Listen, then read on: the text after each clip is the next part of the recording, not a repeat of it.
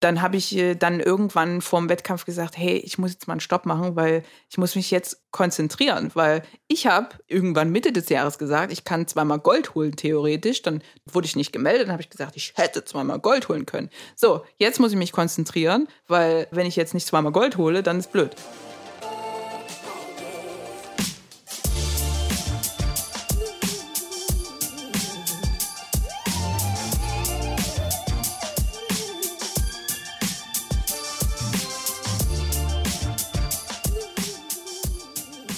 Herzlich willkommen zum Achilles Running Podcast. Ich bin Eileen und ich freue mich mega, dass ihr dabei seid.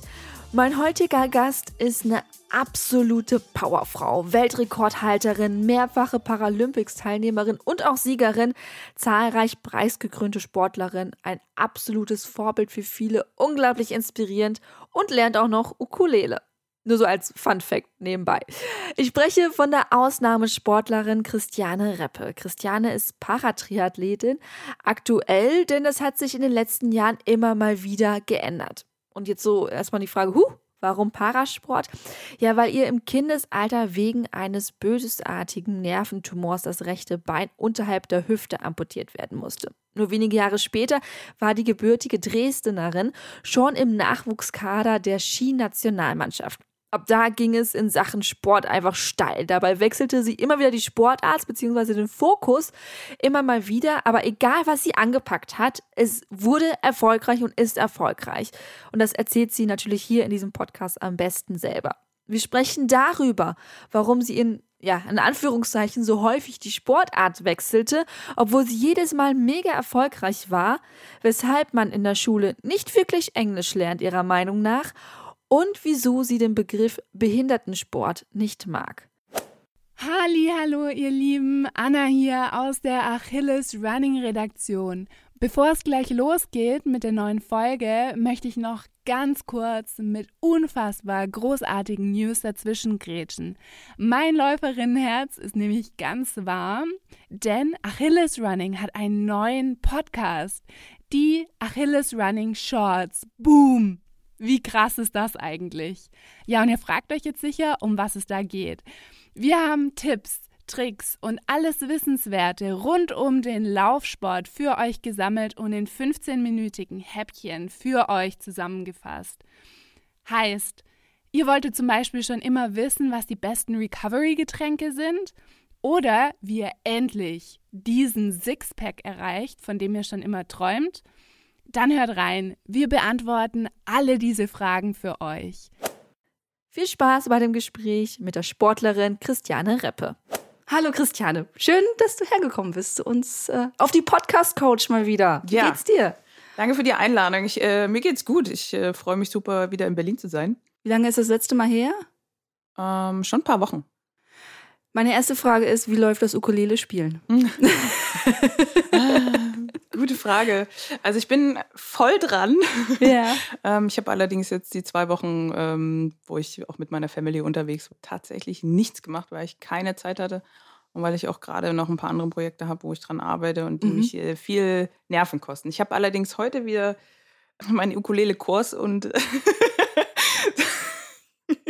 stehe ich dann immer so, eine Stunde vorher stehe ich immer da und versuche alles wieder aufzuholen, aber ja, ja alles gut. Also du nimmst richtig Unterricht? Ja, ja, ich ähm, nehme Online-Stunden. Ich habe äh, sogar eine Berlinerin, die ich, ähm, die ich von früher kenne, wo ich noch in Berlin gewohnt habe. Mhm. Und äh, die hatte das auf Facebook mal gepostet, dass sie Ukulele-Stunden gibt. Und ich hatte immer den Wunsch, mal Ukulele zu lernen. Und dann dachte ich, jetzt oder nie. Aber warum Ukulele? Das ist so. Also ich muss da immer an Stefan Raab denken. Das ist für mich so Ukulele. Ich fand immer die Vorstellung toll, irgendwie am Lagerfeuer zu sitzen. Das ist dieses Klischee, ne? Man sitzt am Lagerfeuer und äh, spielt irgendwie ein Instrument, ne? wahrscheinlich meistens Gitarre. Und Gitarre ist mir aber zu groß. Ja. Gerade wenn ich auch unterwegs bin. Und ich finde den Sound von der Ukulele auch eigentlich ganz schön. Und deswegen, hat auch nur vier Seiten. Ob das jetzt besser oder schlecht ist oder komplizierter, das weiß ich nicht. Mhm. Aber ähm, es macht mir sehr viel Spaß. Also, ja. Bin gespannt, wenn du demnächst auf eine große Tournee gehst. Ja, ja, das kriege ich immer zu hören. Ah, ich, wenn du mal ein Konzert gibst, haha. nee, alles gut. Wir wollen ja auch gar nicht so sehr eigentlich über das Ukulele genau. spielen. Sprechen, sondern über dich als die wahnsinnige Sportlerin, die du bist. Finde ich zumindest. Also jetzt, äh, wir kennen uns ja jetzt auch schon ein bisschen länger und äh, als ich nochmal in die Recherche gegangen bin, dachte nur so, okay, das hat sie auch und das auch und hier und da und Titel und weiß ich nicht was, Auszeichnungen. Das würde ich gerne mal alles nach und nach aufdröseln. Und dann fängt man natürlich immer da am besten an, wo es losgegangen ist. Und das war bei dir in der Kindheit. Vielleicht magst du uns mal mitnehmen in deine Kindheit. Wer war Christiane damals? Also ich mache schon echt über die Hälfte meines Lebens Leistungssport oder mhm. betreibe Leistungssport. Das ist schon echt, äh, wenn man mal so zurückschaut, ist das schon echt krass. hat sie denn nichts anderes getan? Nee, natürlich hat sie das. Also es hat bei mir eigentlich ähm, mit dem Sport hat es bei mir eigentlich angefangen mit dem Skifahren. Mhm. Abfahrt. Ähm, da hat mich mein Dad mal irgendwann zugebracht, der sagte, der macht super gern Sport. Der war, wollte sich einfach nicht damit abfinden, ähm, dass ich jetzt, sage ich mal, aufgrund meiner Amputation da irgendwo mhm. ähm, nichts mehr machen kann oder nichts machen kann. Ne? Also der hat dann einfach Leute gesucht, die äh, mir das beibringen ähm, und dann sind wir nach Österreich und dann habe ich innerhalb von einer Woche bin ich da dann irgendwann die schwarze Piste runter und ich fand das immer super geil. Also Geschwindigkeit, das hat mich immer gereizt. So groß irgendwie Slalom fahren, da war ich nie so ein Fan von. Also eigentlich immer Schuss runter war das Beste für mich. Es hat sich irgendwann natürlich geändert. Man wird auch älter. Aber ähm, so am Anfang äh, muss ich schon, wenn ich jetzt mal so an so ein paar Momente denke, die ich da hatte, dann war das schon manchmal auch echt gefährlich. Also, aber ich war halt auch noch echt jung. Also ich glaube so elf, zehn, elf oder sowas war das. Ja. Äh, war da, da macht man sich auch noch nicht so Gedanken drum. Nee, ne? genau. Also ähm, ja, es ist Gott sei Dank nichts passiert.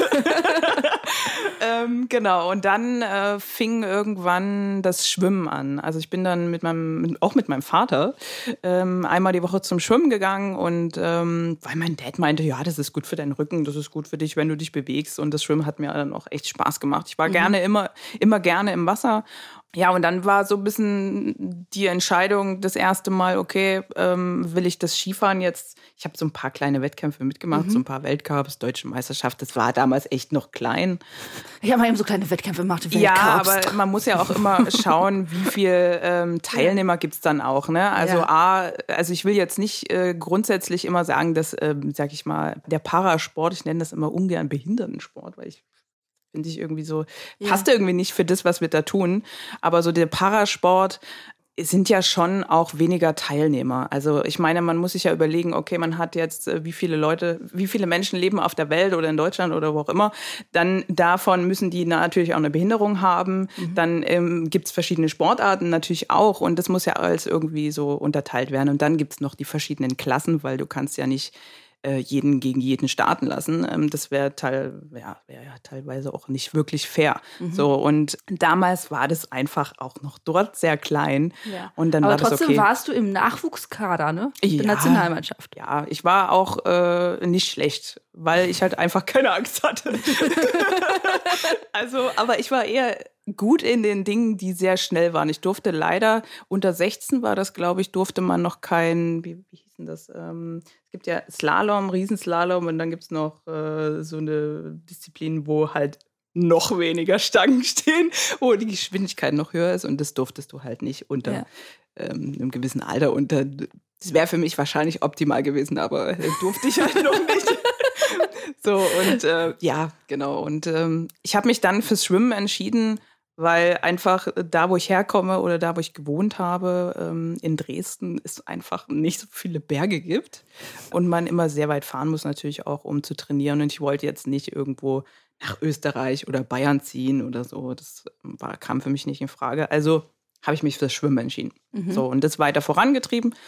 Ja, und das ging eigentlich relativ schnell. Ich habe erst mal mit so einer Studentengruppe äh, trainiert, dreimal die Woche irgendwie nach der Schule. Ich war nie auf einer Sportschule. Mhm weil ich das auch irgendwie nie wollte. Ich wollte nie es machen müssen. Mhm. Und das hat sich in meinem Leben herausgestellt. Ich bin auch jemand, ich lasse mich ungern zu Dingen drängen. Und ich glaube, das hat so ein bisschen da schon reingespielt. Ja. Also ähm, ich wollte immer gern selber entscheiden, wie weit ich gehe. Und ähm, ja, genau. Und deswegen habe ich das nach der Schule gemacht. Dann stand irgendwie 2002 meine erste WM an, wo man mich aber eher so als den Underdog mitgenommen hat und eigentlich nicht so richtig geglaubt hat, dass ich da was reise, dass ich da gut bin ähm, und dem Stress irgendwie standhalte. Ja, und das war meine erste Reise. Und seitdem bin ich in der Nationalmannschaft, weil ich da äh, ganz gut gepunktet habe und zweimal Bronze mitgenommen habe. Ja. Gut, aber genau. dann lass uns das mal ein bisschen so. Hm. Okay, du wurdest da mitgenommen zu deiner ersten Weltmeisterschaft. So als Nachwuchsathlet. Ja, genau. genau. Aber wie war das denn für dich, dahin zu reisen? Also das war in Argentinien, das weiß ich noch. Äh, das war das echt, ja nicht mal das so war echt hin, ne? krass. Also das, ich meine, wir sind mit der Familie vorher auch schon immer gereist und so, aber das war schon ähm, echt ein tolles Gefühl. Und ähm, es war natürlich auch ganz anders, als ich jetzt reise. Ne? Also mhm. ich meine, ähm, wenn ich jetzt auch äh, rückblickend mal so die Stationen betrachte, wo ich so war als Sportler und zu welcher Zeit, dann, dann hat sich ja immer die Wahrnehmung verändert und äh, man trifft ja immer bewusster auch Entscheidungen und man trainiert auch bewusster. Weil ich meine, mit 13, 14 Jahren, ganz ehrlich, man macht das, was der Trainer sagt, meistens. es wäre nicht schlecht, aber, ähm, aber jetzt ist es natürlich ganz anders. Ich habe ja ganz andere Ziele. Genau, aber das war schon eine, eine, tolle Zeit. Aber man ist da schon in so jungen Jahren sehr, mit so sehr großen Augen dann durch die Welt gelaufen oder durch die Länder, wo man dann ist, durch die Städte. Und das ist schon auch echt toll. Also, habe also schon viel erlebt. Das erste ja. Mal in Argentinien? Ja. Ich war auch nie wieder da, ehrlich gesagt. Es hat äh, nie wieder einen Wettkampf gegeben und urlaubsmäßig hat es mich da auch nie wieder äh, hin verschlagen. Nee. Mhm. Aber wie war das denn für dich damals da hinzukommen? So, also so das Feeling, wirklich da zu sein und in die Hallen zu gehen. Ja, also die Hallen waren damals auch deutlich kleiner, als sie jetzt sind, zumindest dort. Ja. Ich weiß noch, dass das äh, Wasser hatte eine ganz komische Farbe und wir waren sehr froh, dass sie das dann kurz vorm Wettkampf noch hinbekommen haben, das irgendwie zu regeln. Ja. Also ich glaube ich sehr dreckig. Ähm, dann war das ja damals zu der Zeit sehr, sehr günstig dort alles. Also mhm. ich weiß noch, wir waren dann mal abends nach dem Wettkampf irgendwie essen mit äh, der Mannschaft und den Trainern und so und haben wir irgendwie, also ich müsste jetzt mal die anderen fragen, was das wirklich gekostet hat, aber wir haben wahnsinnig viel gegessen und getrunken, natürlich die Erwachsenen und ähm, das hat fast nichts gekostet. Ne? Also das war auch so eine Erfahrung, das kannten wir irgendwie auch nicht. Dann natürlich auf die ersten internationalen Sportler auch zu treffen. Also das fand ich auch sowas, da, da habe ich sehr viel Freude ja. empfunden. Und das ist auch immer noch das, wo ich sage, das macht auch viel aus in meinem, also im Sport allgemein, wenn man so rumkommt. Ne? Also einfach so die verschiedenen Kulturen irgendwo kennenlernen, wenn man das so sagen kann, wenn man nur Leute beim Wettkampf trifft, aber man unterhält sich ja schon. Und dann natürlich auch anfangen, wirklich Englisch zu lernen oder zu sprechen. Also das ist ja was, man lernt das in der Schule, aber viele von uns, außer jetzt im Beruf wird es gebraucht, vernachlässigen das dann ja ein bisschen und reden ja eigentlich gar nicht. Und äh, wenn man dann aber äh, Freundschaften schließt und sich mit Leuten austauscht und dann wirklich mal das auch benutzt, das war damals auch was Besonderes. Also mhm. ähm, und ich bin auch sehr froh, dass ich eigentlich gut Englisch sprechen kann mittlerweile und das auch nutze und meine Leute überall auf der Welt auch habe, so mit denen ich kommuniziere ne, und mich austausche.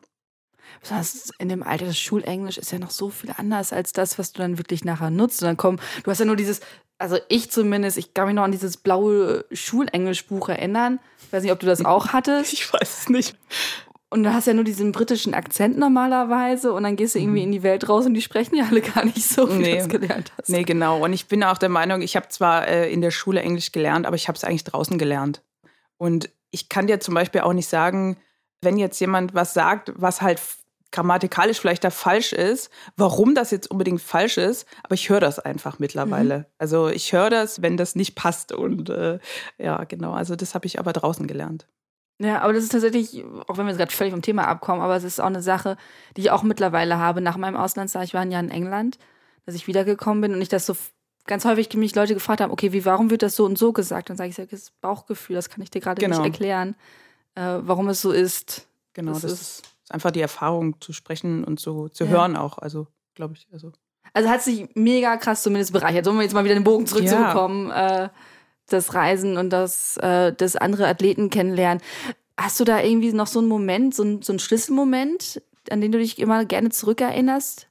In Argentinien oder? Ja, oder Nee. am Anfang deiner Schwimmkarriere. Das, weil du sagtest, du hättest auch die großen Stars da irgendwie kennengelernt oder große Athleten. Naja, ich sag mal jetzt mal bei uns im Sport, ne? Also Ja. im Parasport irgendwo. Aber ähm, gut, ich war auch relativ schnell einer der sehr Guten, muss ich auch dazu sagen. Aber ich habe mich da nie Ja. so gesehen. Also das ist ja jetzt immer noch so, wenn jemand irgendwie da große Töne irgendwie von sich gibt über mich, dann, dann, dann werde ich immer so klein, was ich ja gar nicht werden muss. Und das muss ich, das lerne ich ja auch. Ich lerne es ist seit Jahren und es ist immer schwer für mich. Ich bin einfach nie so jemand, der rausgeht und sagt, hey, guck mal, wie geil ich bin. Ist auch nicht so schön, aber würde ich auch nie machen. Das ist einfach so. Und ähm, ein Schlüsselmoment, ähm, pff, weiß ich nicht. Ähm, fällt mir jetzt gerade in welchem Bezug? Also Ja, oder, so. oder das oder Moment, wo du wirklich realisiert hast, ey, ich bin echt nicht schlecht im Schwimmen. Also das ist, was du gerade sagtest, von wegen, was man sich das selber auch eingesteht. Andere sehen das vielleicht, dass man sich das selber eingesteht. Mm, Ende 2010 war es bei mir so. Ich hatte, ich überspringe jetzt ein paar Jahre. äh, Achtung. ähm, das war bei mir 2008, 2009, da hatte ich irgendwie eine Schulter-OP, weil ich Mhm. immer ziemlich doll Probleme hatte da eine Zeit lang. Und musste mich dann erst wieder hocharbeiten, sage ich jetzt mal so. Und äh, das war eine, eine schwere Zeit, aber das war, ich finde auch immer solche, solche Phasen, die prägen und bringen einen unheimlich weiter. Also ähm, im Nachhinein sieht man das immer alles super klar.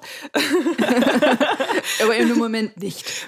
Aber das habe ich zum Beispiel auch gelernt. Also ähm, nicht dann so ver zu verzweifeln, sondern einfach auch den Glauben an die Dinge zu haben und zu sagen, okay, das hat schon irgendwo seinen Sinn. Also ich bin da einfach so, ich bin jetzt nicht irgendwie äh, religiös oder so, aber Mhm. ich, ähm, ich glaube schon daran, dass, dass Dinge einfach ihren Sinn und Zweck haben oft.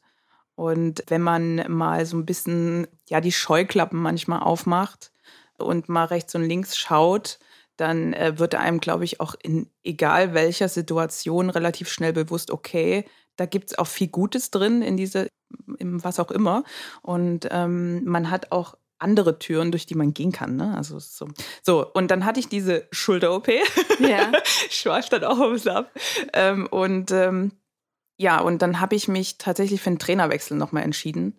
Und das war so ein Punkt für mich, wo ich gesagt habe, okay, ich will das jetzt richtig. Also ich habe es vorher auch gewollt, Mhm. aber anders. Und äh, ich habe noch mal härter trainiert, noch mal intensiver trainiert, noch mal mehr an mir gearbeitet. Und das hat mir auch gut getan. Und das hat mir auch für die Jahre danach gut getan, wo ich dann ja eigentlich aus dem Schwimmen irgendwann raus bin. Mhm, da kommen wir auch gleich noch Genau, hin. und dann zu einer anderen Sportart. Und ab dann, glaube ich, habe ich angefangen, bewusst Entscheidungen zu treffen. Mhm. Hm. Ähm, war denn schon während des Schwimmens klar, dass es für dich eine Sportkarriere sein wird? Auch beruflich? Oder war das noch so, ich sag mal, intensives, ambitioniertes Hobby? Nee, nee, also das war für mich schon immer mehr eigentlich als Hobby. Also ich bin immer jemand, ich bin gut, ich bin sehr gut in Dingen, die mir viel Spaß machen. Mhm. Das heißt nicht, dass jeder Tag Spaß machen muss, ähm, aber prinzipiell, wenn ich sehr viel Freude an etwas habe, dann bin ich auch sehr gut. Und dann gebe ich irgendwie auch alles. Und das war immer klar für mich, Sport, das liebe ich, das macht mir Spaß. Und das Berufliche, so wie es die Leute draußen betrachten, Mhm. ja, für, für viele ist ja dieser Sport kein Beruf oder nur Spaß oder ja, also ich, man sollte mal was Richtiges machen, höre ich dann immer so. Und so dieser äh, Standardberuf, da wusste ich immer nie, wohin mit mir. Ja. Also ich habe auch, glaube ich, relativ spät erst angefangen, mich wirklich damit auseinanderzusetzen, mh, weil ich, glaube ich, auch ein bisschen das Glück hatte, dass ja, mein Hintergrund, mein Background, meine Family da einfach mich auch immer gut unterstützt hat. Ich bin schon meinen Weg gegangen und ich habe schon meine Entscheidung getroffen und mich auch um viele Sachen gekümmert. Aber trotzdem hatte ich nie die Angst, oh, jetzt muss ich mich mal hier irgendwie kümmern oder so. Und ich habe natürlich auch studiert und ich habe auch irgendwie was gelernt, aber da hatte ich nie so diesen Druck vielleicht. Ähm, Mhm. Und deswegen habe ich mich da lange drauf verlassen irgendwie oder äh, fallen lassen so ne also Ja. ja, Gut, genau. dann ähm, hast du ja gerade schon angedeutet, es war ja nicht immer, oder es, wir wissen es ja, es ist ja nicht bis heute Schwimmen geblieben. Ja. Und zwar hatte ich mir aufgeschrieben, 2012 war das mit dem Schwimmen vorbei. Wann war denn der Moment bei dir, wo du erstmal, also es kommt ja nicht von heute auf morgen, dass man sagt so, ah, jetzt, jetzt war jetzt das letzte Schwimmen, tschö, ich bin jetzt weg, sondern es ist ja auch irgendwo so ein Gedankenprozess. Wann ist der bei dir losgegangen, dass du gesagt hast, ah, Vielleicht ist es nicht auf ewig das Schwimmen. Leider kam es von heute auf morgen. Ah, okay. Ja, es war nicht so geplant. Wir standen ja kurz vor äh, den Paralympischen Spielen in London. Mhm. Und es war eigentlich noch geplant, dass wir, also es war sozusagen der Aufbau äh, oder die Aufbaujahre für Rio, für 2016. Also das war der Plan mh, von mir und meinem Trainer. Und ähm, ja, wir haben uns übers Jahr hinweg immer mal ein bisschen, ich würde jetzt nicht sagen in den Haaren gehabt, weil oft hatte ich eher das Gefühl, wir haben aneinander vorbeigeredet und ähm, ja, der eine hatte vielleicht ein bisschen viel Druck sich selbst gemacht und ähm, ja, und dann ist es eigentlich in London explodiert. Also das kann man jetzt äh, Ja. nicht anders sagen. Oder eskaliert. ähm, das war ziemlich hart für mich, da irgendwo meinen Trainer zu verlieren. Mhm. Wir verstehen uns mittlerweile wieder gut, äh, kleine Seitennotiz. Ja. Aber das war schon, es war hart. Und ähm, da irgendwie auf halb auf mich alleine gestellt zu sein und meine Rennen zu bestreiten und sehr zu leiden, das war eine krasse Phase. So. Und die mich aber auch wieder unheimlich vorangebracht hat. Es war ganz toll. Nee, ähm, ja, und dann bin ich ähm, zurück. Ich habe damals in Berlin gewohnt. Ja. Ähm, ich habe studiert und in Berlin gewohnt und halt hauptsächlich auch trainiert und äh, bin dann zurück und bin dann eigentlich aus Berlin geflüchtet. Mhm. Also kann man das eigentlich sagen. ja, und bin dann zurück nach Dresden, da wo ich ja auch herkomme, was meine Heimat auch ist. Und äh, habe mich dann ein Jahr lang wirklich, ich war einfach traurig, ich war niedergeschlagen. Ich habe, ähm, ja, meine Family hat mich zwar mit offenen Armen empfangen, aber ähm, mein Vater mit seiner Firma und mit dem Wunsch, dass ich da irgendwann mal einsteige und das vielleicht übernehme, hat dann direkt äh, sozusagen, ähm, ja, äh, die Situation vielleicht auch ein bisschen ausgenutzt und gesagt, komm jetzt mal rein und arbeite mal und guck dir das mal an. Mhm. Und ähm, dann habe ich da ein Jahr gearbeitet und wahnsinnig viel zugenommen. Es war gruselig. Also als Sportler bist du ja da so empfindlich, Ja. ähm, wo andere immer sagen, ach komm, alles gut. Aber ich habe wirklich viel zugenommen und war sehr unzufrieden. Dann habe ich irgendwann wieder angefangen. Mm, Nach einem Jahr bin ich ins Fitnessstudio gegangen und das tat mir so gut. Ja. Ähm, Aber ich muss gleich nochmal ja. mal nachfragen. Okay, du hast dich mit deinem Trainer gezofft und das ist Mhm. eskaliert und du hast dich sehr alleingelassen gefühlt. Aber warum hast du denn da mit dem Schwimmen dann aufgehört? Also, Also bei uns ging es das Jahr über immer so ein bisschen um, um Gewichtsreduzierung. Das ist ja so ein, Ja. äh, ein Thema, was äh, ja viele, gerade viele Frauen auch beschäftigt, ne? Also viele Mädchen auch mh, in dem Alter irgendwo. Und ja, Leistungssport, da musst du halt irgendwie fit sein. Und das ich heißt nicht, dass ich nicht fit war und ich war auch nicht übergewichtig und äh, ich war sehr sportlich, aber wir sind diese Trainer-Sportler-Beziehung eingegangen und seine Bedingung war, nach dieser OP, sage ich mal, nach der Schulter-OP, da war ich einfach, äh, hab, bin ich nicht viel geschwommen, habe viel ja gut, du musst dich ja auch erholen. Stabi-Training ne? und Krafttraining gemacht. So war äh, die Prämisse irgendwie, du, wo war ich damals bei paar 70 Kilo? Gruselig. Ähm, äh, mit einem Bein ähm, und sollte auf 65 oder so runter. Ja. Also das waren weniger als 10 Kilo, die irgendwie runter sollten. Und dann hatte ich das relativ schnell, hatte ich das geschafft. Äh, war vielleicht auch nicht ganz äh, gesund. Ähm, es war sehr hart durchgezogen. Mhm. ähm, aber ich habe es geschafft. Und dann ähm, kamen wir an den Punkt, wo er noch mehr wollte. Ich war dann sogar schon weniger als 65 und er wollte dann unter 60. Okay. Und das war bei uns immer so ein Punkt, da ich war noch nicht bereit damals wirklich, also ich konnte nicht mit ihm darüber streiten, sondern ich war eher in dieser Opferrolle immer. Es war Mhm. ganz, ganz gruselig. Von außen haben dann immer mal so ein paar Leute mh, da zugeschaut und das ein bisschen kommentiert und gesagt, pass auf. Und äh, ich habe ihn aber so als meinen Trainer und als meinen, äh, weiß nicht, äh, pf, übertrieben irgendwie Gott so betrachtet, ne? Und das stimmt alles. Ja, und das ja, wie so ein passt alles. Lehrmeister, ne? So, und Ja. es war halt für mich nicht gut. Und ich kam über einen bestimmten Punkt, ich kam da nicht runter, sondern immer wenn ich da rankam, ist es eigentlich eher mehr geworden vom Gewicht, weil mich Mhm. das so gestresst hat dann irgendwann. Ja, und dann ist das in, in London halt eskaliert, weil er der Meinung war, ich war dann irgendwie zwei Tage, bin ich ein bisschen krank geworden nach meinem ersten Start. Und ich habe aber nur im Bett gelegen und äh, mich ausgeruht und äh, nicht irgendwie draußen mega viel gegessen oder so. Und er war dann aber der Meinung, nach den paar Tagen, ich hätte auf einmal übelst viel zugenommen und ich müsste mich jetzt auf die Waage sofort stellen. Und ähm, äh, ja, das war, äh, ja, und dann war es halt irgendwie doch ein bisschen mehr geworden. Aber im Nachhinein muss ich sagen, das habe ich damals auch nicht so bewusst kontrolliert oder danach geschaut, ähm, habe ich halt auch kurz darauf meine Tage bekommen. Also mhm. Weißt du, das sind halt so Sachen, wo ich sage, okay, das war jetzt auch nicht drei Kilo mehr, sondern da ist dann schon ein Kilo oder so, da ist er dann total ausgeflippt. Was und, eine sehr ähm, natürliche Schwankung ist. So, und so. ich war damals so, so, so jung und irgendwie, ich habe den Sport geliebt und dann hat er mich halt äh, ein, zwei Tage vor meinem wichtigsten Rennen, vor meinen 400 Kraul, das war damals so meine, meine Hauptdisziplin, hat er mich so zur Seite gezerrt und hat mich hinter die Schwimmhalle gezerrt und hat dann mich eine halbe Stunde voll angebrüllt. Ja. Und gesagt, er ist jetzt nicht mehr mein Trainer und er will mit mir nicht mehr arbeiten und er, ich habe jetzt Hausverbot in Berlin in der Schwimmhalle. Ich meine, er hat gar kein Recht dazu. Ne? Also, aber solche Sachen und dann ist er irgendwann gegangen und dann stand ich da und ich habe tatsächlich, also das, ähm, äh, da habe ich echt gedacht, äh, wo springst du jetzt runter? Also das war ja, für mich ja. ganz schlimm. Und dann bin ich irgendwann rein und er hatte das irgendwie wohl der Bundestrainerin erzählt und die hat mich dann zur Seite genommen und hat gesagt, ja, ich kümmere mich jetzt ein bisschen um dich, aber das war natürlich alles nicht wie vorher und ähm, das war schon irgendwie krass. Ich bin dann wie so ein kleines, mein Vater würde jetzt sagen, wie so ein Häufchen Elend mhm. durch das paralympische Dorf immer getrabt und war so heimatlos. Ja. so würde ich es jetzt beschreiben. Ne? Also war irgendwie heftig. Und ähm, ich finde auch, äh, dass er da echt verantwortungslos gehandelt hat. Weil das ist irgendwie eine, eine Sache, die finde ich das nicht in Ordnung. Nee. So.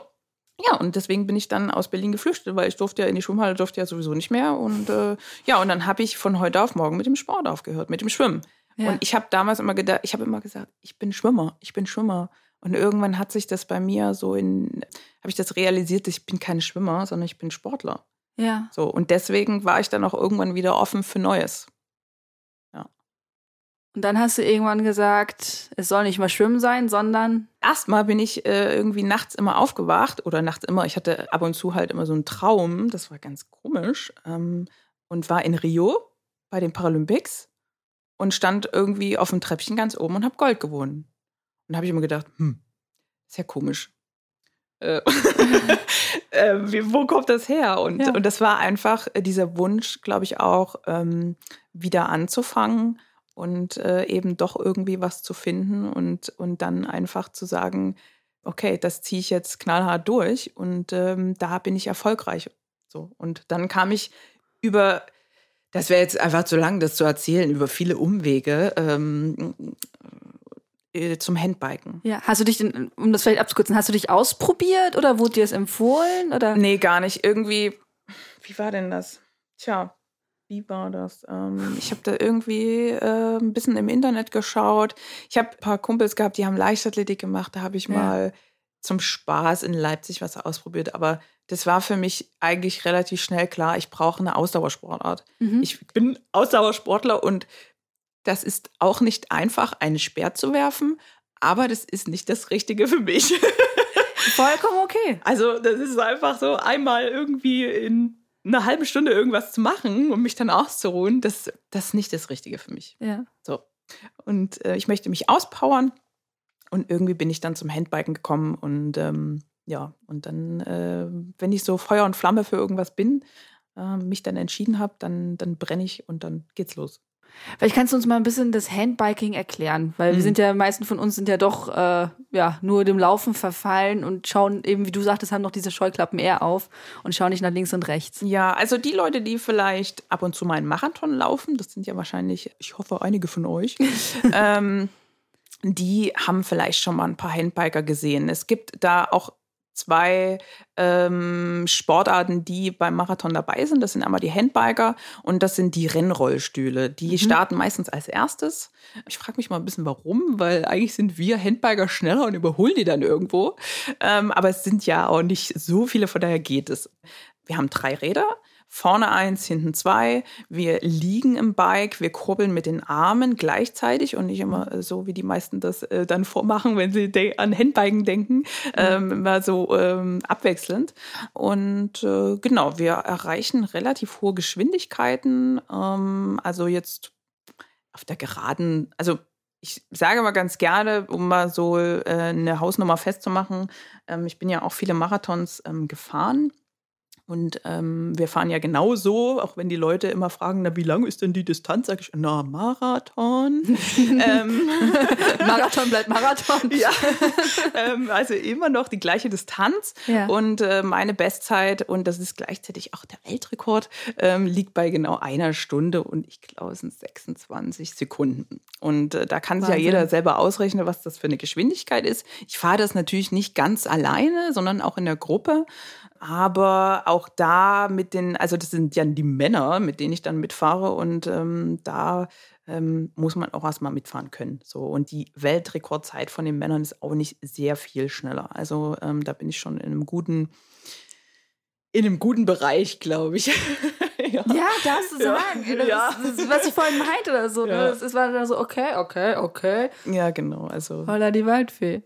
Ja, also Marathonfahren, das macht doch echt ähm, fetzt. Also da, ich sag mal, mein langsamster Marathon, es kommt ja mal auf die, auf die Kurven an, auf das Profil und äh, mhm. wie auch immer. Aber so die langsamsten Zeiten, die ich jetzt so in der Vergangenheit hatte, das waren dann so 1,10 oder so. Ne? Mhm. Also sind dann schon noch ein paar Minuten mehr. Berlin ist zum Beispiel jetzt nicht äh, der schnellste, aber der macht halt unheimlich viel Spaß. Und mhm. äh, genauso Hamburg. Hamburg dürfen wir nicht mehr fahren, aber es gab ein paar Jahre, da war ich da dabei und das ist auch echt mega cool. Warum also. dürft ihr in Hamburg nicht mehr fahren? Ah, das sind immer Entscheidungen von, ähm, ja, äh, von organisatorischer Entscheidungen. Ja, okay. ne? Entweder wird manchmal die Strecke geändert, dann ist die Frage, ob das für uns noch passt. Was muss die Strecke hergeben, dass ihr da gut fahren könnt? Naja, also zum Beispiel viel Pflastersteine ist mhm. ungünstig, weil dann ist es echt eine Holperpiste so. Und ähm, ansonsten asphaltiert ist halt immer ganz nett, ne? Aber eigentlich sonst mh, hm, nichts, nichts Besonderes, würde ich jetzt fast sagen, ja. Ja. Ich habe mir hier noch aufgeschrieben, tatsächlich zum Handbike es kostet ja knapp 25.000 Euro so ein Handbike, ne? Ist das richtig? 15. 15? Ja, ja, genau. Ah, ich habe immer mal 10.000 mehr drauf gepackt. Ja, dann ist ja nicht schlimm. man kann es immer optimieren. Ähm, nee, 15. Was meine Gedanke war mir so ein bisschen, man muss da ja schon so ein bisschen privilegiert sein, diesen Sport machen zu können, Total. oder? Also, Aber das ja. ist ja nun, ich sag mal, im, im Triathlon-Bereich zum Beispiel ist es ja äh, ähnlich. Ne? Also es gibt Sportarten, die hm. sind einfach sehr kostspielig und ja, das kann da nicht jeder. Es gibt auch einfachere Bikes, ähm, mit denen man auch gut im Hobbybereich fahren kann. Aber ich sag mal, wenn du im Profibereich fährst bei uns, dann bist du schon auch, entweder hast du viel Kohle, ähm, aber die habe ich nicht, ähm, oder du bist halt auf Sponsoren angewiesen. Mhm. Und ja, Genau. Dann habe ich mir noch aufgeschrieben, und zwar die Geschichte kenne ich auch noch so halb, und zwar die Straßenweltmeisterschaft 2017. Mm. Da wurdest du nicht fristgerecht angemeldet. Ich wurde gar nicht angemeldet. Ach so. äh, das war, okay. Du wurdest nicht angemeldet. Naja, also am Ende ja, ein paar Tage ja, vor genau. der WM haben sie es dann noch versucht, aber genau. also Vielleicht war, nimmst du es mal genau, genau zu der Geschichte also, mit, weil die ganz cool ist. Ja, das war also was, ähm, ja, ganz cool. Im Nachhinein ist es ganz cool. Damals nein. Nee, also es war so, ähm, 2017 habe ich mich auf die Weltmeisterschaft vorbereitet, die war irgendwann, ich glaube, August oder so. Das Jahr lief unheimlich gut. Also ich habe ja 2016 äh, Gold geholt bei den Paralympics. Mhm. Ähm, ich war da echt einer der Favoriten auch und habe schon jeden Weltcup irgendwie gewonnen. Es war echt mega gut. Und dann waren wir im letzten Trainingslager mit der Nationalmannschaft im Juni, Juli war das, war ganz kurz vorher das Trainingslager ging zwei Wochen in der Höhe in St. Moritz. Das war so das obligatorische letzte Event, was wir immer so hatten. Und ähm, Mitte der zweiten Woche kam die Meldeliste raus. Und Ende der Woche darauf sollte die WM dann schon stattfinden. Es kam relativ spät raus, ich weiß gar nicht so richtig warum. Und wir waren halt, wie gesagt, in diesem Trainingslager und die kam irgendwie abends raus. Und früh am Frühstückstisch kamen schon so die ersten Kommentare. Ich habe es noch nicht gesehen gehabt. Ja, Christiane, haha, du stehst ja gar nicht auf der Liste. Und äh, ich dachte hä? Okay, naja, kann ja ein Fehler sein oder so. Dann kam schon der Bundestrainer auf mich zu und sagte, Christiane, ich kümmere mich. Ich so, was denn? ja, na, du stehst nicht auf der Liste, ich kläre das so. Kein Problem, ne? Mach dir keinen Kopf. Okay, mach dir keinen Kopf. So, ähm, Mitte der Woche Dann ist der Punkt das. immer, okay, jetzt, jetzt Panik. Dann, dann, nee, nee, ich war Nee? ja echt entspannt. Ich habe mir schon so meine Gedanken gemacht, aber ähm, ich dachte, mh, entspannt bleiben so. Und dann kam Wochenende. Es hat sich bis dahin nie wieder jemand bei mir gemeldet gehabt irgendwie. Mm, Und äh, Montag ist äh, verstrichen. Ich dachte, naja, meldest du dich vielleicht mal oder nicht? Und Dienstag, weiß ich noch genau, stand ich mittags in meiner Küche und krieg einen Anruf. So, gehe ich ran. Und da waren dran ähm, die Chefs vom Deutschen Behindertensportverband. Und die hatten schon so einen komischen Ton drauf. Ich dachte, hm, das klingt nicht gut. Die rufen mich eigentlich auch nicht einfach so an. und dann, und dann, und dann hieß es so, ja, Christiane, also wir haben jetzt über das Wochenende und über die Tage versucht, ähm, ja, äh, dich nachzumelden. Es ist irgendwie untergegangen. Diejenige, die die Meldung macht, da bist du irgendwie, die hatte ich einfach in der Liste vergessen. So. Ähm, und ja, also wir haben das versucht und es ist uns nicht gelungen. Ähm, wir kriegen immer wieder zu hören, es gibt eine Frist und wenn diese nicht eingehalten wurde, dann ähm, ist eine Nachmeldung nicht möglich. So, das tut uns wahnsinnig leid. Das haben wir nicht mit Absicht gemacht. Ich war da total, ich war echt ruhig. Und dann sagten sie, ja, naja, also was wir dir anbieten können, du kannst gern trotzdem runterfahren. Das war in Südafrika. Die Tickets sind ja sowieso schon gebucht. Und ähm, ja, anderweitig vielleicht die Mannschaft unterstützen oder wie oder was. So. Und es war immer so ein bisschen rauszuhören, dass sie so ein bisschen Angst vor meiner Reaktion hatten. Weil ich glaube, ich glaube aber auch, dass jemand anders, äh, also andere Leute aus der Mannschaft, äh, dessen Namen ich jetzt hier nicht nenne, Ja. hätten, glaube ich, ja, krasser reagiert. Und Ja. ähm, so, und ich stand dann da und habe gesagt, hm, ja, das ist blöd. Ja, ich weiß, dass ihr das nicht mit Absicht macht oder gemacht habt. Und ähm, das ähm, ist jetzt so. Kann man irgendwie nicht ändern. Ähm, und dann habe ich auch direkt gesagt, naja, also ich würde auf jeden Fall gern mit runterfahren. Dann habe ich gesagt, okay, na, ich will auf jeden Fall die Mannschaft unterstützen.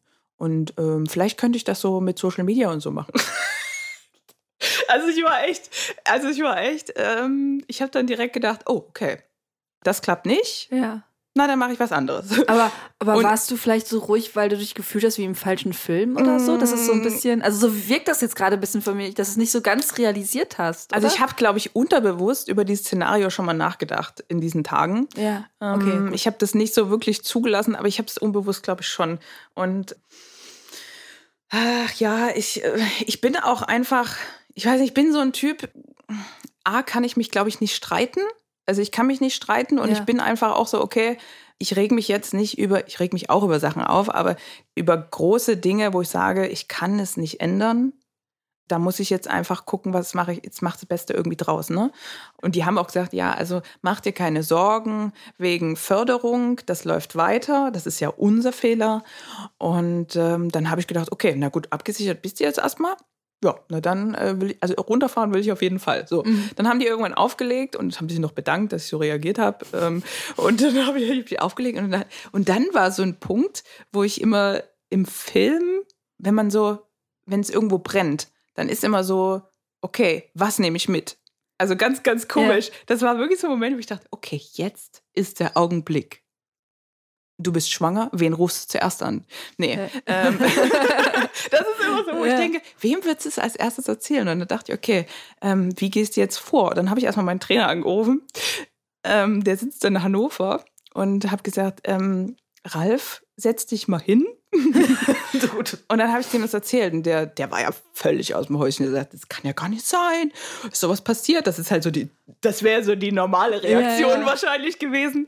Und äh, habe ich gesagt, ja, das ist total krass. Äh, ja, weil wir haben es so gut trainiert. So, und ähm, zwei, also einen Tag drauf oder zwei Tage drauf, nee, einen Tag drauf, Mittwoch, äh, wollte ich eigentlich noch nach Hannover und meinen letzten Stufentest machen oder meinen letzten Leistungstest. So, und dann habe ich gesagt, ich komme trotzdem, weil ich will ja wissen, wie gut ich bin, wie gut wir dieses Jahr funktioniert haben, wie gut ja. ich trainiert habe und äh, wo wir stehen. Ne? So, und äh, dann bin ich runter zu meinem Dad, der hat halt äh, im gleichen Haus äh, sein Büro und äh, habe dem das erzählt. Und der war auch völlig fertig. Also irgendwie waren gefühlt alle anderen, äh, haben so heftig reagiert und ich war so entspannt. Ich habe dann natürlich auch, als ich das dann mal habe setzen lassen, so ein bisschen zu Hause bei meiner Mom und der habe ich das dann erzählt, da habe ich dann schon auch gedacht, Mensch, das ist ja schon echt heftig und das dauert vielleicht auch ein bisschen, um das zu realisieren irgendwie. Aber ich habe dann halt gedacht, okay, das andere, das macht mir irgendwie auch Spaß. Und äh, dann kann ich mich ja mal anderweitig ausprobieren. So. Also es war irgendwie ganz, ich weiß nicht, ich habe da relativ schnell umgeschalten. Also, ja. Und ähm, ja, und am Ende, ach so, jetzt, ja, wie ist es ausgegangen? Ich bin dann nach Südafrika, habe immer hin und her überlegt, die Tage davor, nehme ich mein Fahrrad jetzt trotzdem mit? Nehme ich mein Handbike jetzt trotzdem mit, weil immer noch versucht wurde, über die Tage da ähm, danach ähm, von verschiedensten Seiten, und da war ich sehr beeindruckt, ähm, dass ähm, so viele sich dann für mich eingesetzt haben, mhm. auch Politiker teilweise, wo ich dachte, hm, okay, ähm, da irgendwie was zu regeln. Und es kam immer wieder ein offizielles Schreiben, nein, es ist keine Nachmeldung möglich. So, dann sind wir Sonntag nach Südafrika geflogen. Ich habe an dem Tag, genau, ich habe es mir noch offen gehalten, die Kiste hatte ich alles schon gepackt, ohne Fahrrad geflogen. Weil ich dachte, weißt du, die lange Reise, da ist auch immer die Möglichkeit, dass irgendwas kaputt geht. Und ich schließe jetzt einfach mit diesem Thema ab. Punkt. So. Mhm. Ich werde da nicht starten, da brauche ich es auch nicht mitnehmen. Ist ja auch nicht mal eben so mitgenommen, ne? Nee. So.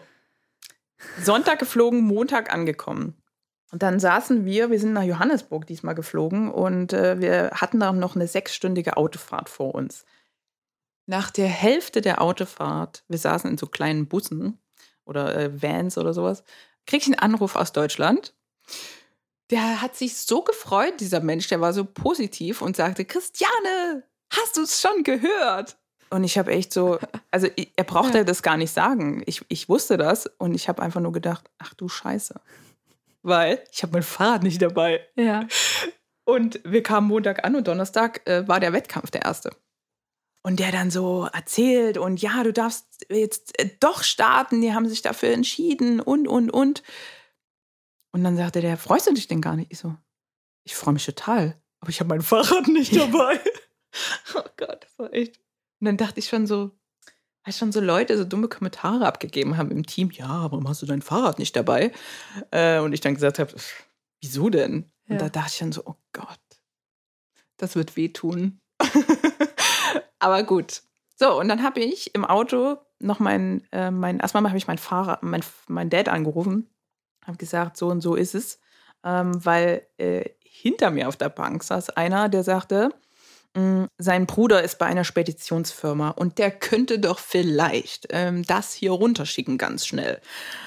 Und er dachte schon, oh, na, wenn da irgendwas schief geht, dann hängt das irgendwo und ach, mm, Zoll, mh, mm, nee.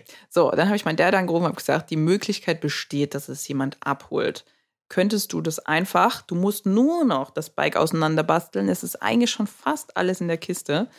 So, dann hat er das gemacht und äh, dann sagte der irgendwann, weil ich ihm immer so den neuesten Stand erzählt habe, mhm. ähm, was man noch so für Ideen hat hinter mir. ähm, und der sagte dann irgendwann, ähm, du sag mal, ist halt auch so ein kleiner Abenteurer, ne? Ähm, das wäre doch eigentlich auch total cool, wenn ich einfach mit dem Fahrrad runter nach Südafrika komme und dir das bringe. So, und dann einfach da dabei bin. Ich so, hm, Vater dabei, hm, geht nicht anders, coole Idee, danke.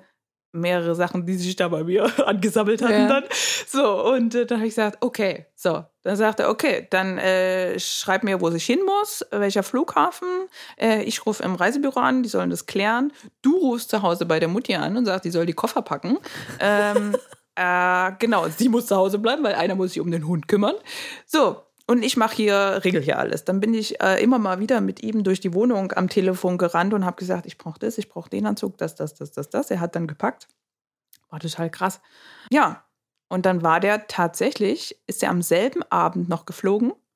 Der ist eigentlich nur einen Tag später, als wir geflogen, im selben Flieger sozusagen, mhm. und kam dann einen Tag später an. Es war so krass. Es war so krass. Ich war da auch dann irgendwo, weil ja dann die Medien, die hatten das dann irgendwie auch schon mitgekriegt, weil ich das dann rumgesprochen hatte und äh, dann kriege ich einen Haufen Anrufe und es war ja vorher schon, ging ja durch die, durch die Presse, yeah. weil ja so, ja, man hat vergessen, sie zu melden. Da hatte ich ja schon einen Haufen Interviews, wo ich dachte, boah, das stresst mich jetzt hier gerade mega. Mhm. Aber ist nicht so schlimm, weil ich habe ja keinen Wettkampf so. Und dann habe ich äh, dann irgendwann vor dem Wettkampf gesagt, hey, ich muss jetzt mal einen Stopp machen, weil ich muss mich jetzt konzentrieren, weil ich habe das Ganze oder irgendwann Mitte des Jahres gesagt, ich kann zweimal Gold holen, theoretisch. Dann durfte, wurde ich nicht gemeldet, dann habe ich gesagt, ich hätte zweimal Gold holen können. So, jetzt muss ich mich konzentrieren, weil äh, wenn ich jetzt nicht zweimal Gold hole, dann ist blöd. So, und dann kam das auch tatsächlich so. Ich war mega gestresst äh, und habe dann meine erste Goldmedaille geholt im Zeitfahren, was ich noch niemals geschafft habe. Und dann ist was ganz Komisches eingetreten. Äh, dann konnte ich mich nicht freuen. Das habe ich auch noch nie gehabt so. Ja. Und ich habe ähm, ja relativ lange versucht herauszufinden, woran das lag. Am Ende habe ich es dann irgendwann gelassen, weil ich dachte, ähm, ist eigentlich auch egal. Aber ich war, A, war ich so gestresst, B, hatte ich das das ganze Jahr über mir so programmiert mhm. und mir vorgestellt, dass ich dann, ich mache ja viel Mentaltraining auch, ich hatte dann mir viel vorgestellt, wie ich ähm, dann die Goldmedaille umgehangen bekomme und, und, und. Und dann war das so, und ich glaube, ich hatte es einfach ausgereizt in meinen Träumen schon mhm. und in meinen Vorstellungen, ähm, dass äh, mich dann das nicht mehr bewegt hat am Ende. Ach, Ganz komisch. Ja. Das war komisch. Weil ich habe dann meinen Trainer angerufen, nachdem ich da äh, gefahren bin. und dann, und dann habe ich gesagt, Ralf, ich habe Gold gewonnen. Und sagte er, boah, geil, herzlichen Glückwunsch. Und dann sagte ich, du, irgendwie, ich muss erst mal auflegen. Irgendwie fühle ich mich gerade ganz komisch. Kann mich gar nicht freuen. So richtig.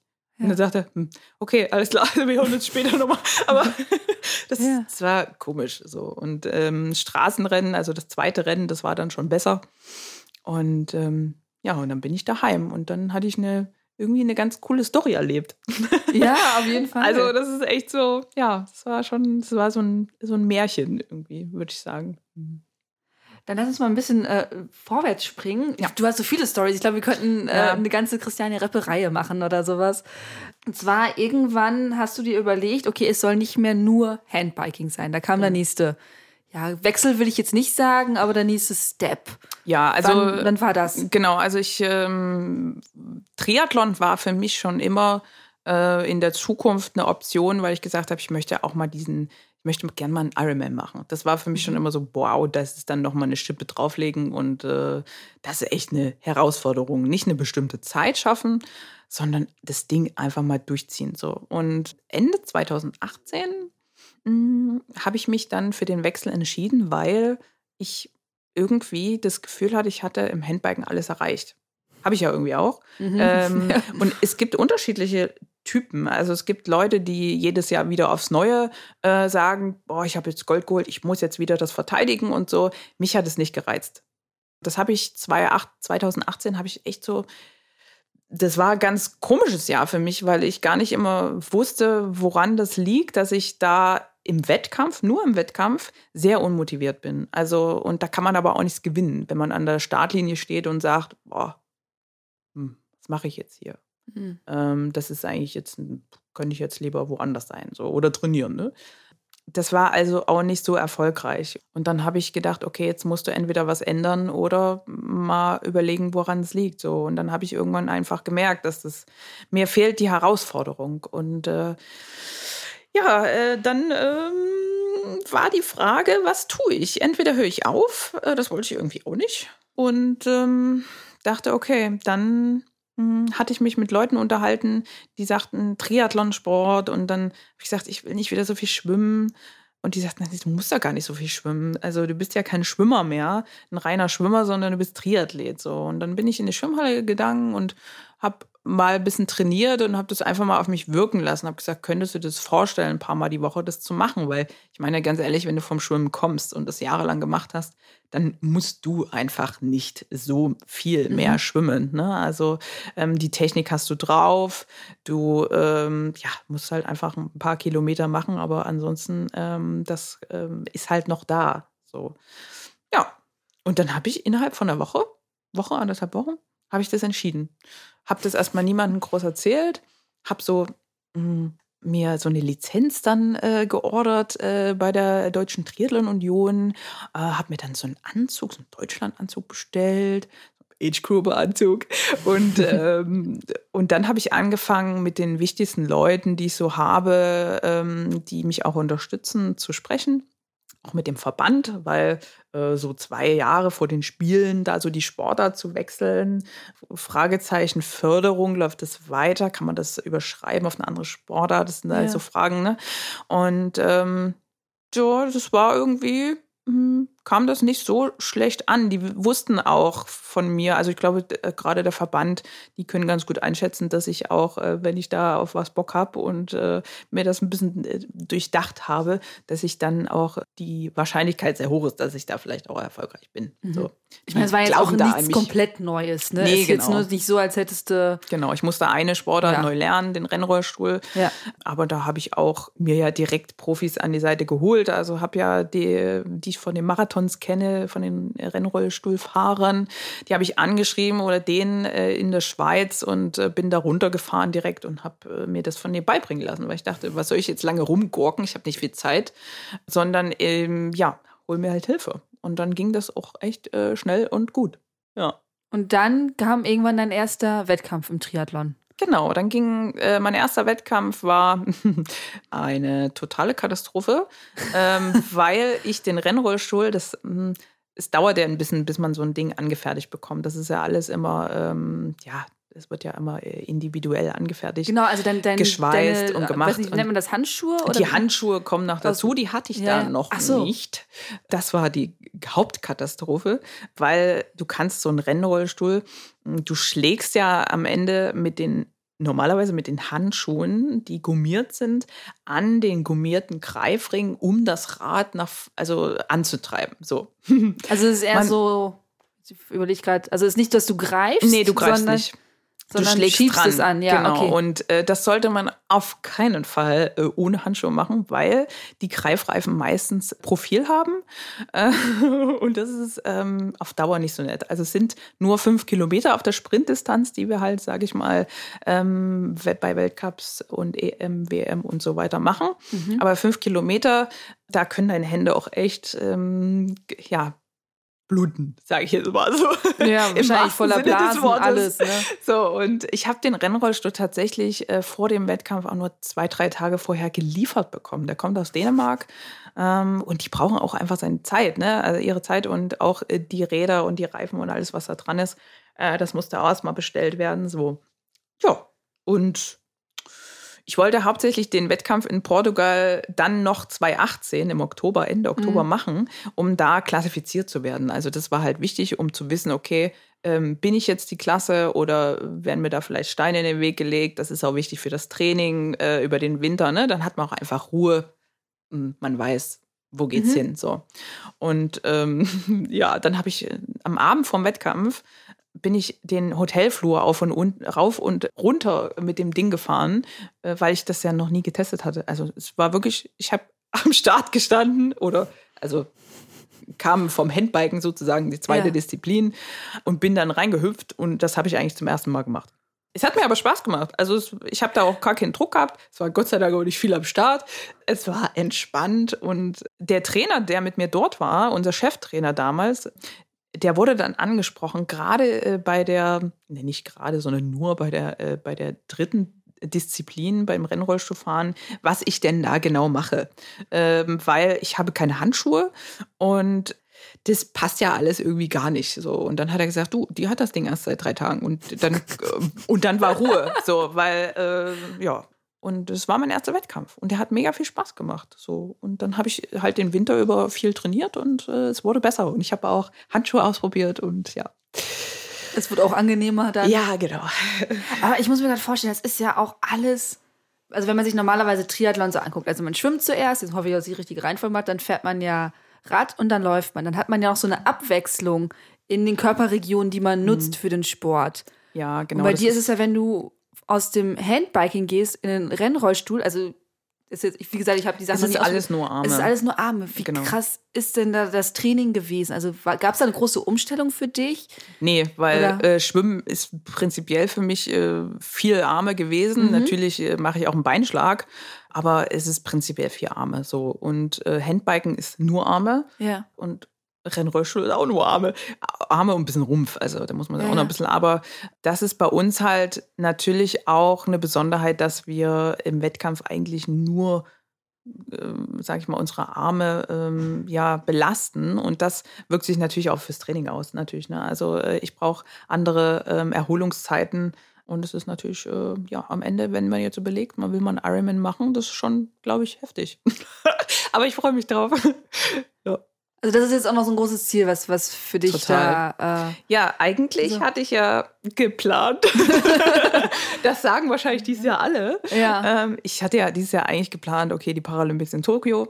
Mhm. Und dann, achso, nee, vorher im Juni, ich glaube 13. Juni oder sowas, wollte ich meine erste Mitteldistanz schon machen, Okay. dieses Jahr in Luxemburg. Ähm, weil das ist eine Besonderheit in Luxemburg, da können wir uns auch für Kona qualifizieren. Mhm. So, ich wollte das dieses Jahr nicht machen. Also ich wollte einfach nur erstmal eine Mitteldistanz machen, um dann nächstes Jahr mich dort zu qualifizieren. Und ähm, ich wollte aber dieses Jahr trotzdem nach Kona, um mir das mal alles anzugucken. Ich hatte schon gesprochen mit verschiedenen Wettkampfreisenveranstaltern. Ja, kann man das so sagen? Ja, die. Reiseveranstalter für Wettkämpfe? Naja, die, Oder? die machen dann halt so ein kleines Trainingslager da drumherum, Ah, okay. plus äh, Unterstützung während des Wettkampfs. Also das gibt es Ja. im Triathlon ähm, oft und, und mit denen hatte ich schon, da hatte ich schon ein paar Kontakte geknüpft und wollte dann da mit denen sozusagen das machen, Mhm. um einfach auch das alles kennenzulernen, die Bedingungen und das schon mal gesehen zu haben. Weil ich glaube, wenn man schon mal da war, ist es was anderes, als wenn man das erste Mal dahin kommt und dann erstmal so alles neu ist und groß. Und ich meine, äh, Hawaii ist halt, also das ist ja ein Spektakel irgendwo und das, äh, ja, werde ich jetzt natürlich auch nicht machen. Ähm, und jetzt überlege ich gerade, weil dann immer werde ich, ich werde immer viel gefragt, naja, was ist denn jetzt dein Plan? Hast du schon einen Plan für nächstes Jahr? Ja. Äh, nee.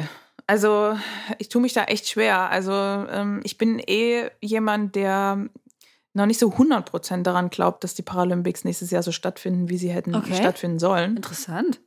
Naja, Weil? also äh, die Frage ist für mich, ähm, wie soll das denn gehen? Also Corona wird da nicht weg sein. So. Nee, ja. Und du kannst einfach, also, hm, das ist die Frage, ne? Also ich meine, es finden ja jetzt schon wieder ein paar Wettkämpfe statt, aber Mhm. alle ja sehr besonders, ne? Und äh, weniger Leute.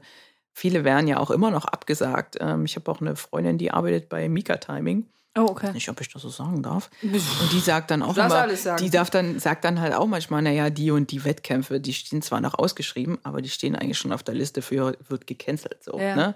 ähm, und ähm, ja, ich bin einfach gespannt, wie sich das alles so entwickelt. Also mh, es wäre schön, wenn es so stattfindet, aber auch die ganzen Zuschauer, ich meine, da reißen ja Massen an, auch bei den Olympischen Spielen. Normalerweise, ja. Ähm, das sehe ich noch nicht so. Mhm. Ne? Also ich bin da einfach auch um, vielleicht ein bisschen zu sehr Realist. ich weiß Mhm. nicht. Ähm, aber natürlich muss das Training irgendwo weitergehen. Ähm, wir sind bis Ende des Jahres erstmal gut abgesichert, ähm, auch von seitens der Sporthilfe und Bundeswehr und Förderung und so. Entweder es geht irgendwann weiter ohne Probleme oder wir werden sehen. Ne? Mhm. Und äh, ich glaube nicht, dass der Sport immer ja ein, ein Punkt ist äh, irgendwie in der Menschheit, der am wichtigsten ist, so der an Priorität Nummer eins ist, so gerade was auch Fördermittel, was äh, Gelder angeht und so. Ne? Also da muss man halt echt gucken. Der Sport ist keine Bank. Nee. Und das ist was Nettes, was die Leute unterhält und das auch wichtig ist, glaube ich, für die Menschen, aber, Ja. aber es ist halt nicht Prio Nummer eins. Also So. ich finde, das ist meine ganz persönliche Meinung. Hm. Ich bin kein Fußballfan, aber spätestens als ja ja, aber spätestens als die WM hier war und alle Leute so abgedreht waren, hat Mhm. man gemerkt, welchen Impact eine Sportveranstaltung haben kann auf die Gesellschaft auch im Allgemeinen. Total. Und also ich finde, spätestens da müssten die meisten Leute realisiert haben, wie wichtig es ist, dass, dass es den Sport gibt und dass es auch Profisportler und Sportlerinnen wie dich gibt, Ja. zu denen man halt hingucken kann, die man eben verfolgt. Also klar, ne, besonders in Richtung Triathlon oder auch Laufen, das machen auch viele selber. Ähm, Aber trotzdem guckt man ja ganz gerne immer zu denen, die eben vorne die, die Ja. Medaillen holen, die die fand- inspirieren. Ja, ich fand das auch ganz krass. Ich habe mich letztens, ich habe ja auch Freunde in anderen Sportarten, auch äh, olympische Athleten, die auch sehr gut sind. Und ähm, ich hatte mich letztens mit einer Kanutin unterhalten.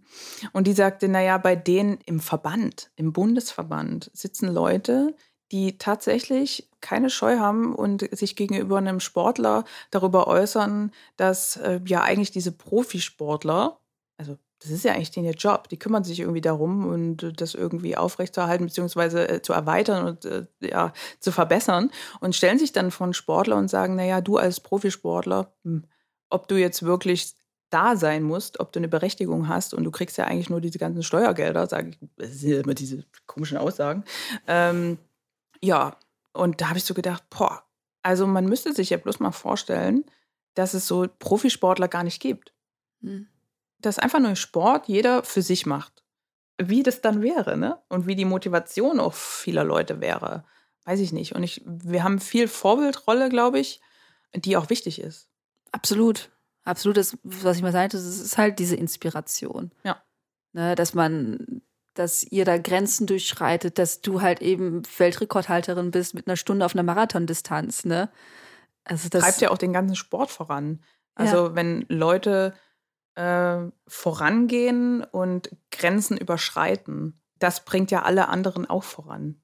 Ja. Ne? Es zieht ja alle mit irgendwo. Jetzt, ich sage mal übertrieben, aber schon irgendwie. Also Ja, doch, besonders, Ja. weil ihr ja auch, es hört sich jetzt so doof an, aber ihr seid ja auch Menschen, ihr habt auch Geschichten und dann erzählst du halt von wegen, du hattest dieses eine Jahr, wo du auch durchgehangen hast, wo du halt äh, irgendwie rumgearbeitet hast, auch nicht wusstest so ganz, was machst du links und was machst du rechts. Ja. Und dann sieht man, hört man diese Geschichte und dann, ich meine, deswegen machen wir auch diesen Podcast auch. Und dann hörst du, ey, sie hat es geschafft, sich da rauszuwinden und hat ihre neue Passion, oder ihre Passion neu entdeckt. Und dann sagtest du, okay, ja, Triathlon hat mich immer interessiert und jetzt machst du das einfach. Ich persönlich habe keine Zweifel daran, dass wir dich wirklich mal auf Kona sehen werden und äh, ich hoffe, auf jeden Fall. dass du, dass du dabei das ist der Plan. ja. Nee, also das ist schon der Plan. Ja. Aber wie hältst du dich denn jetzt gerade mal motiviert? Also wenn jetzt gerade ist alles so abgesagt, man weiß nicht so ganz links und rechts, was passiert. Also ich habe, um ehrlich zu sein, äh, sehr viel Probleme, motiviert zu sein gerade. Ja. Ähm, das hätte ich auch nicht so gedacht. Anfang so dieser Corona-Zeit, ich bin ja, also ich bin ja die erste Woche, als das hier so losging, äh, so richtig losging, also das war so Mitte März, ne, so richtig die krasse Zeit. Da bin ich halt geflüchtet nach Lanzarote, das ist so meine Lieblingsinsel, wo ich so gern trainiere und dachte, ach Mensch, da kannst du wenigstens dort super trainieren. So, kam Freitag an, Sonntag, bumm, war alles zu. Äh, wir durften nicht mehr raus. es war irgendwie abzusehen, aber Frau Reppe, ähm, ja, äh, wollte es halt trotzdem durchziehen. So, ähm, dann wurde da alles zugemacht, man durfte nicht mehr aus dem Club raus. Und ähm, ja, dann hing ich da irgendwie fest und habe dann eigentlich nach einem Rückflug gesucht. Ähm, ich wollte da tatsächlich sechs Wochen bleiben. Und ähm, ja, bin dann zurück und äh, hing dann ja erstmal so in meiner Wohnung fest. Und das ist was, was, was ich nicht kenne. Ich hatte das Jahr wirklich so geplant und die Jahre davor, kann man jetzt eigentlich auch so sagen, waren nicht anders. Ich bin eigentlich nur unterwegs gewesen. Mhm. Also ich bin von Trainingslager zu Trainingslager. Was ich mir aber auch äh, selbst so, ich habe mir mein Leben so gestaltet. Ich hätte das nicht alles so machen müssen. Ich, das sind Trainingslager, die ich für mich mache, wo ich sage, oh, naja, ich sag mal so, ich kann es mir irgendwie relativ gut leisten. Ich habe Kontakte dahin, dahin. Ich fahre jetzt einfach mal ähm, ein paar Monate weg und trainiere an einem schönen Ort auf der Welt, wo es warm ist im Winter. So. Und dann hing ich da in meiner Bude fest und dachte, okay, naja, was jetzt alle machen, erstmal sauber machen, ein bisschen sich kümmern und so, das ist ja mal ganz nett. So, und nach den ersten zwei Wochen dachte ich, naja, gut, jetzt ist alles sauber, was machst du denn jetzt? Ähm, und dann habe ich angefangen, da wurde ich richtig, ging es mir nicht gut. Mhm. Und da war ich sehr überrascht, weil ich eigentlich jemand bin, der das Beste immer aus der Situation macht, immer happy und so. Und ich spiele das auch nicht, sondern ich bin das auch. Und, und ich habe, glaube ich, mh, einfach nicht gewusst, wohin mit mir und was jetzt meine Rolle in dieser Situation ist. Also ich ich hatte zum Beispiel, alle haben ja dann irgendwie Instagram, irgendwas gepostet. Ich habe auch immer viel gepostet die Wochen oder die Zeit davor. Und dann dachte ich immer, naja, was, was postest du denn jetzt so? Also, du hm. machst hm. ja irgendwie nichts. Und ich wollte auch erstmal keinen Sport machen. Und dann waren, kam das so mit diesen Fitnessvideos und äh, Home-Workouts und so, und diesen Challenges, was wir alles kennen. Und da habe ich dann immer gedacht, oh, weiß ich nicht, irgendwie, ob ich das machen will. Und dann habe ich ein paar Anfragen gekriegt, irgendwie von auch vom NDR, die hatten da ein bisschen was gemacht. Dann habe ich so ein paar Videos gemacht, die waren ganz nett. So, dann war das auch irgendwie durch und dann habe ich gemerkt, das ist jetzt schon, glaube ich, sehr persönlich, aber ich habe irgendwie gemerkt, hm, ich habe irgendwie gar kein Leben. Und mhm. das ist, klingt komisch, aber ich habe mir mein Leben halt so eingerichtet, dass ich immer unterwegs bin. Ich habe Freunde überall auf der Welt und ich habe keine Basis. So. Und wenn ich natürlich irgendwo bin, wo man meine Basis vermutet, und ich da alleine hocke und ich kann gut alleine sein, aber mh, hm, alle meine Freunde, die ich auch in der Stadt habe oder so, das mh, hm, sind auch ein paar, die haben halt ein Leben. Und ich saß dann in meiner Bude und habe gedacht, nee, ich habe irgendwie kein Leben. So, ich habe nur den Sport. Hm, ich bin, glaube ich, talentiert in verschiedene Richtungen, aber irgendwie habe ich kein Leben. Ja, und damit musste ich mich dann erstmal auseinandersetzen. So, und das wollte ich auch. Also da habe ich dann gesagt, okay, ich glaube, für die Zukunft muss ich ein paar Dinge ändern, ähm, damit du nicht nochmal in diese Situation kommst, weil ich mir, glaube ich, einige Dinge jetzt anders wünsche. Und das ist auch gar nicht, dass man irgendwas bereut, wie man Entscheidungen getroffen hat, sondern das ist einfach, ähm, das war in Ordnung, solange es ging. Mhm. So und ähm, ja, und daran arbeite ich. Und damit bin ich äh, gerade sehr zufrieden. Also ich, äh, ich bin ja eh so ein Mensch, ich, äh, ich mache ja schon ewig Mentaltraining und versuche mich äh, persönlich auch innerlich weiterzuentwickeln. Ja. Und das macht mir unheimlich viel Spaß. Und es ist unheimlich anstrengend. Viele mhm. Menschen scheuen das immer, aber es bringt einen so viel weiter. Und ähm, ja, genau. Und deswegen mache ich gerade relativ wenig Sport, muss ich leider sagen. Mhm. Ich fange wieder an, ich habe schon wieder angefangen, ähm, weil ich einfach auch kein Ziel habe, glaube ja. ich. Also das, das fehlt mir so ein bisschen. Auf der anderen Seite sage ich, ich möchte dieses Jahr gar keinen Wettkampf mehr machen. Das habe ich auch schon mit Bundestrainer und Co. besprochen, weil ich einfach das auch mal genieße, mir mal Gedanken über andere Dinge zu machen. Mhm. Ähm, und ähm, ja, ich habe so ein paar Projekte, an denen ich gerade arbeite, die, die ich eigentlich ganz froh bin, dass ich jetzt dazu Zeit für habe. Also ich möchte ähm, ich möchte gerne ein Buch schreiben. Und da bin ich halt dran. Und das ist halt ein spannendes Projekt. Und ähm, äh, was für ein Buch? Oder, naja, also schon über mich und mhm. über mein Leben und so. Aber ich hatte am Anfang habe ich so gedacht, wow, naja, also so diese typische Biografie-Geschichte, äh, ja. so Christiane hat das und das gemacht und dann das und das und dann das und das und das war ja toll. Da habe ich so gedacht, mh, hm, irgendwie ähm, spricht mich das nicht so richtig an. Dann habe ich mehrere Bücher gelesen, wo ich dachte, oh, so könntest du es vielleicht machen. Versuchen über, ja, ich sage jetzt mal, vielleicht ist es nicht der richtige Begriff, aber vielleicht über eine Art Roman deine Geschichten in eine große Geschichte zu verpacken. Mhm. Das hat mich mehr gereizt. So, und da bin ich halt dran. Also, das ist halt cool. halt total krass. Und ähm, ja, freue mich da aber drauf. Also ich bin mal gespannt, wie lange das dauert. aber ja, und ähm, da muss man sich halt natürlich auch nochmal sein ganzes Leben anschauen und was man auch so für Haltestellen im Leben hatte, mhm. wo man mal ausgestiegen ist oder wo man mal vorbeigefahren ist. Und, ähm, und das ist eigentlich echt spannend. Also ja, genau. Ja, ich glaube, das wird alles cool klappen. Ja. Also du wirkst halt einfach so, du bist halt auch so, so eine Macherin einfach. So, du machst es jetzt einfach und ähm, bin super gespannt. Ich hoffe, ich kriege ein Exemplar zugeschickt. Natürlich. Mit persönlicher Widmung, bitte. Von der Autorin. Sowas habe ich tatsächlich. Ich habe, glaube ich, ein oder zwei Bücher zu Hause mit einer persönlichen Widmung vom Autor, weil ich ihn mal getroffen habe. Aber nur, weil man es getroffen hat, wenn man jetzt auch einen persönlichen kennt, ich würde mich sehr freuen. Ja, große, große Hundewelpen. Es dauert noch ein bisschen, aber auf jeden Fall. Ich habe Geduld. Ich bin, übrigens, ich bin auch Ausdauersportlerin. Wir haben Geduld. Sehr gut, sehr gut. Ja. Da bleibt mir jetzt gerade nur zu sagen, dass ich dir ganz, ganz viel Erfolg weiterhin wünsche. dass es super wird und dass ich froh bin, dass du, äh, wie soll ich sagen, man merkt einfach, dass du dich viel mit dir selber auseinandersetzt ja. und dass du dich viel weiterentwickelst und dass du, deswegen konntest du die Geschichten jetzt auch so schön erzählen. Ich musste ja gar nicht viel fragen oder sowas, sondern du konntest halt selber einfach erzählen, weil du sehr reflektiert damit umgehst und da bin ja. ich halt einfach, ja, ich freue mich für dich. Ich glaube, das ist der, der richtige oh, Begriff, Begriff ähm, dass es so schön ja. bei dir klappt und äh, dass du halt das immer so drehst und ziehst und wendest, äh, dass es funktioniert und ähm, ja, ich wünsche dir einfach weiter ein alles Gute und wir werden uns wahrscheinlich noch sehr häufig sehen. Ja, Dankeschön. Ciao. Ciao.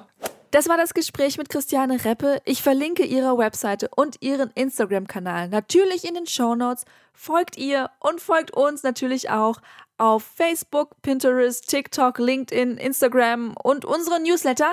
Abonniert diesen Podcast, helft uns dadurch. Habt noch eine wundervolle Woche. Ich wünsche euch alles Gute. Bis dahin, keep on running. Ciao.